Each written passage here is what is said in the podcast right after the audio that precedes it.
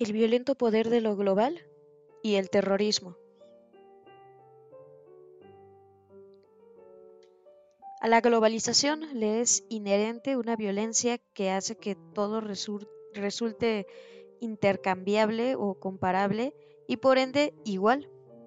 La comparación igualitaria total conduce en último término a una pérdida de sentido. El sentido es algo incomparable, lo monetario no otorga por sí mismo sentido ni identidad. La violencia de lo global como violencia de lo igual destruye esa negatividad de lo distinto, de lo singular, de lo incomparable que dificulta la circulación de información, comunicación y capital. Donde dicha circulación alcanza su velocidad máxima, es precisamente donde lo igual topa con lo igual. Ese violento poder de lo igual que todo lo nivela, reduciéndolo a lo igual, y que erige un infierno de lo igual, genera una contrafuerza destructiva. Jean Baudrillard señaló que la besania de la globalización engendra terroristas a modo de dementes. Según eso, el penal de Guantánamo sería el equivalente a los manicomios y las cárceles de aquella sociedad disciplinaria y represiva que por su parte engendra delincuentes y psicópatas. El violento poder de lo global barre todas las singularidades que no se someten al intercambio general. El terrorismo es el terror del singular enfrentándose al terror de lo global. La muerte que no se somete a ningún intercambio es lo singular por antonomasia. Con el terrorismo, la muerte irrumpe brutalmente en el sistema en el cual la vida se totaliza como producción y rendimiento. La muerte es el final de la producción, la glorificación de la muerte por parte de los terroristas y esa actual histeria con la salud que trata de prolongar la vida como mera vida a cualquier precio se suscitan mutuamente. Sobre esta conexión sistemática para la sentencia de Al Qaeda, vosotros amáis la vida, nosotros amamos la muerte. Baudrillard señala la peculiaridad arquitectónica de las Torres Gemelas, que ya en 1993 fueron el objetivo de atentados terroristas islámicos, mientras que los rascacielos del Rockefeller Center reflejan la ciudad y el cielo sobre sus fachadas de vidrio y acero. Las Torres Gemelas no implican ninguna referencia externa, ninguna relación con lo otro. Los dos edificios gemelos iguales entre sí y que se reflejan mutuamente constituyen un sistema cerrado en sí mismo. Imponen lo igual, excluyendo por completo lo distinto. El atentado terrorista abrió brechas en este sistema global de lo igual. El nacionalismo que hoy vuelve a despertar la nueva derecha o el movimiento identitario de lo global. Por eso no es casualidad que los seguidores de la nueva derecha no solo sean semófobos, sino también críticos del capitalismo. Tanto esa alabanza nacionalista y romántica de la frontera como el terrorismo islámico obedecen al mismo esquema de reacción en vista de lo global. El neoliberalismo engendra una injusticia masiva de orden global. La explotación y la exclusión son constitutivas de él. Construye un apóptico, una construcción basada en una óptica excluyente que identifica como indeseadas y excluye por tales a las personas enemigas del sistema o no aptas para él. El panóptico sirve para el disciplinamiento, mientras que el apóptico se encarga de la seguridad. Incluso dentro de la zona de bienestar occidental, el neoliberalismo reduce la desigualdad social. En último término, elimina la economía de mercado social.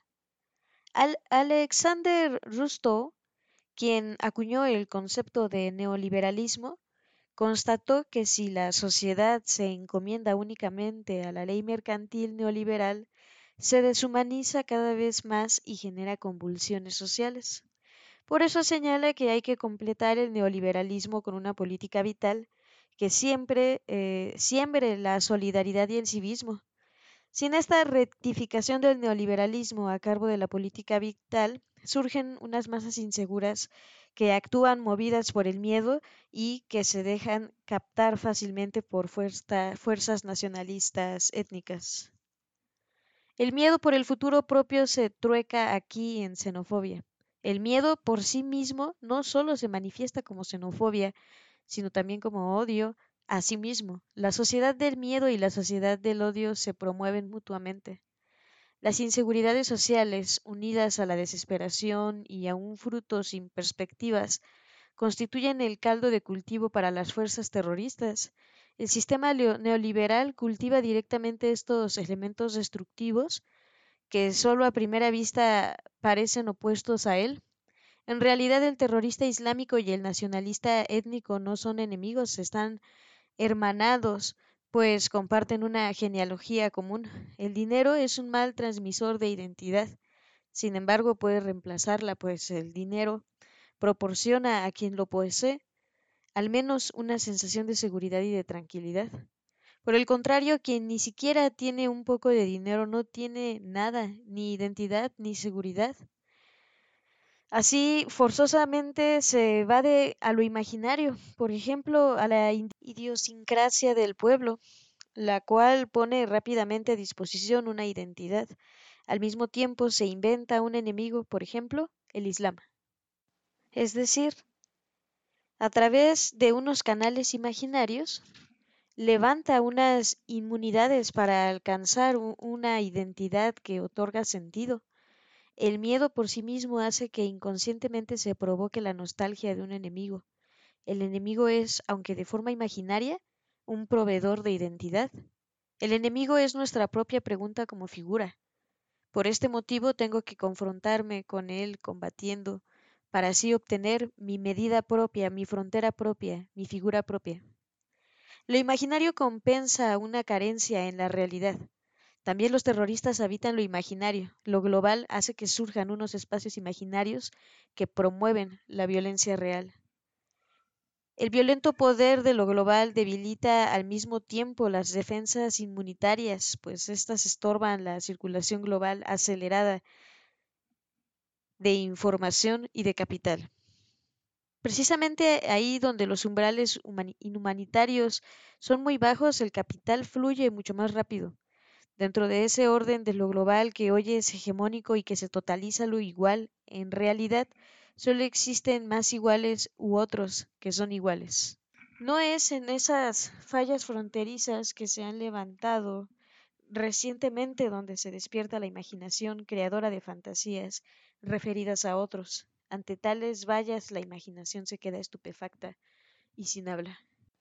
En realidad, los inmigrantes y los refugiados no nos, no nos resultan distintos, no nos resultan ajenos, no son unos extraños a causa de los cuales se sienta una amenaza real, un verdadero miedo. Ese miedo solo existe en la imaginación. Los inmigrantes y los refugiados se perciben más bien como una carga. Lo que se siente hacia ellos cuando se los considera como posibles vecinos es resentimiento y envidia, unos sentimientos que a diferencia del temor, el miedo y el asco, no son una auténtica reacción inmunológica. Las masas xenófobas están contra los norteamericanos, norteafricanos, pero luego pasan las vacaciones con todos los gastos pagados en sus países. Para baudilar, la violencia de lo global es carcimatosa. Se propaga como células cancerígenas a través de una proliferación inacabable de pólipos y de metástasis. Baudrillard explica lo global con ayuda del modelo inmunológico. No es casualidad que hoy se hable tanto de inmunidad, de, anticuerpos, de trasplante y de rechazo. El virulento poder de lo global es una violencia viral, la violencia de las redes y de lo virtual. La virtualidad es viral. Resulta problemática esta descripción inmunológica de la interconexión. Las inmunidades incluyen la circulación de información y comunicación. El me gusta no es una reacción inmunológica, El virulento poder de lo global en cuanto a violencia de la positividad es inmunológico. Baudrillard no se da cuenta de este cambio de paradigma constitutivo del orden digital y neoliberal. Las inmunidades forman parte del orden terrenal. La sentencia de Jenny Holzer, protegedme de aquello que quiero, hace ver justamente el carácter posinmunológico de la violencia de la positividad. El contagio, la implantación, la expectoración y los anticuerpos no explican el acceso actual de la hipercomunicación y de la información. La demasía de lo igual puede provocar vómitos, pero la regurgitación no proviene de una sensación de asco que se refiera al distinto, al extraño. Al asco es un, es un estado de excepción, una crisis aguda de autoafirmación frente a una alteridad inasimilable. Es precisamente la falta de negatividad de lo distinto lo que provoca síntomas como la bulimia, los atracones de series o la sobreingesta compulsiva. Son virales, más bien se explican en función de esa violencia de la positividad que es inasequible a toda defensa inmunitaria. El neoliberalismo es cualquier cosa menos el punto final de la ilustración. No lo guía la razón, precisamente su besania provoca unas tensiones destructivas que se descargan en forma de terrorismo y nacionalismo. La libertad de lo que hace gala el neoliberalismo es propaganda. Lo global acapara hoy para sí incluso valores universales. Así incluso se explota la libertad. Uno se explota voluntariamente a sí mismo, figurándose que se está realizando. Lo que maximiza la productividad y la eficiencia no es la opresión de la libertad, sino su explotación. Esa es la pérfida lógica fundamental del neoliberalismo.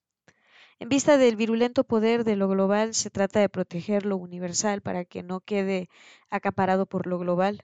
Por eso es necesario hallar un orden universal que también se abra a lo singular. Aquello singular que irrumpe con violencia en el sistema de lo global no es el otro distinto el cual permitiría un diálogo. En esa imposibilidad de dialogar que constituye el terrorismo radica su carácter diabólico. Lo singular renunciaría a su carácter diabólico únicamente en un estado reconciliado en lo que lo lejano y los distintos se quedara en una cercanía otorgada. La paz perpetua de la que habla Kant no es otra cosa que un estado de reconciliación. Se basa en valores universales que la razón se asigna a sí mismo. Según Kant, se puede forzar a instaurar la paz también mediante aquel espíritu comercial que es incompatible con la guerra y que más tarde o más temprano se acaba apoderando de todo pueblo. Pero tiene un plazo fijado y no es eterno. Lo único que por sí mismo puede forzar a instaurar la paz es el poder del dinero. Pero el comercio global es una guerra con otros medios, ya que el Fausto de Goethe se dice, eh, preciso fuera que nada supiese yo de navegación, guerra, comercio y piratería son tres cosas en una, imposibles de separar. El virulento poder de lo global provoca que haya muertos y refugiados como si fuera una auténtica guerra mundial. Esa paz que el espíritu comercial fuerza a instaurar no solo tiene fijado un plazo, también está delimitada espacialmente. La zona de bienestar es más, la isla de bienestar siendo un apóptico o una construcción basada en una óptica excluyente, está rodeada de vallas fronterizas, de campos de refugiados y de escenarios bélicos. Kant no se dio cuenta del carácter diabólico de la irracionalidad del espíritu comercial, su enjuiciamiento resultó tenue. Suponía que dicho espíritu comercial instauraría una paz prolongada, pero esta paz no es más que una apariencia. El espíritu comercial solo está dotado de un entretenimiento calculador, carece de toda razón, por eso es irracional aquel sistema al que solo domina el espíritu comercial y el poder del dinero. Precisamente la actual crisis de los refugiados revela que la Unión Europea no es más que una unión económica comercial que busca el provecho propio. La Unión Europea como zona europea de libre comercio como comunidad contractual entre los gobiernos con sus respectivos intereses estatales y nacionales no sería para Kant una construcción racional, una alianza de los pueblos guiados por la razón que se comprometiera a defender valores universales como la dignidad humana. La idea kantiana de una paz perpetua fundada por la razón alcanza su punto culminante con la exigencia de una hostilidad sin condiciones. Con arreglo a eso, todo extranjero tiene derecho a estancia en otro país, puede pasar un tiempo ahí sin sufrir reacciones xenófobas, mientras se comporte pacíficamente en su sitio. Según Kant, tiene más derecho que otro a estar en un lugar de la tierra. La hospitalidad no es una noción utópica, sino una idea vinculante a la razón. Como en los artículos anteriores, aquí no está hablado de filantropía, sino de derecho y entonces hospitalidad es ser acogedor. Significa el derecho que un extranjero tiene a, que los demás no lo traten xenófobamente por el hecho de haber llegado a sus tierras. La hostilidad no es una manera fantasiosa ni exagerada de imaginarse el derecho, sino una aportación necesaria que viene del código no escrito para completar tanto el derecho estatal como el derecho internacional, convirtiéndolos en derecho humano público para, de este modo, instaurar la paz perpetua. Y solo bajo esta condición uno puede gloriarse de hallarse en una continua aproximación a ella. La hostilidad es la máxima expresión de una razón universal que ha tomado conciencia de sí misma. La razón no ejerce un poder homogeneizador. Gracias a su habilidad, ésta eh, está en condiciones de reconocer al otro en su alteridad y de darle la bienvenida. Amabilidad significa libertad. La idea de hospitalidad ostenta también algo universal más allá de la razón. Para Nietzsche, es expresión del alma sobreabundante. Esta eh, está en condiciones de albergar en sí todas las singularidades. Y que aquí me sea bienvenido todo lo que está en devenir, lo que anda errante, lo que va buscado, lo que es fugaz de ahora en adelante. La hospitalidad será mi única amistad.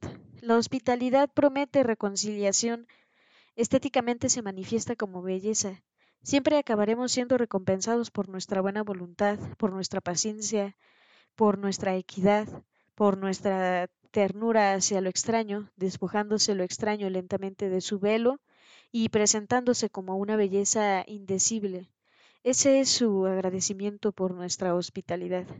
La política de lo bello es la política de la hospitalidad. La xenofobia es odio y es fea es expresión de la falta de razón universal, un indicio de que la sociedad todavía se encuentra en un estado irreconciliado. El grado civilizatorio de una sociedad se puede medir justamente en función de su hospitalidad, es más, en función de su amabilidad. Reconciliación significa amabilidad. Y bueno, hasta aquí lo vamos a dejar por esta ocasión. Nos vemos en el siguiente episodio para hablar de el terror de la autenticidad. Hasta la próxima.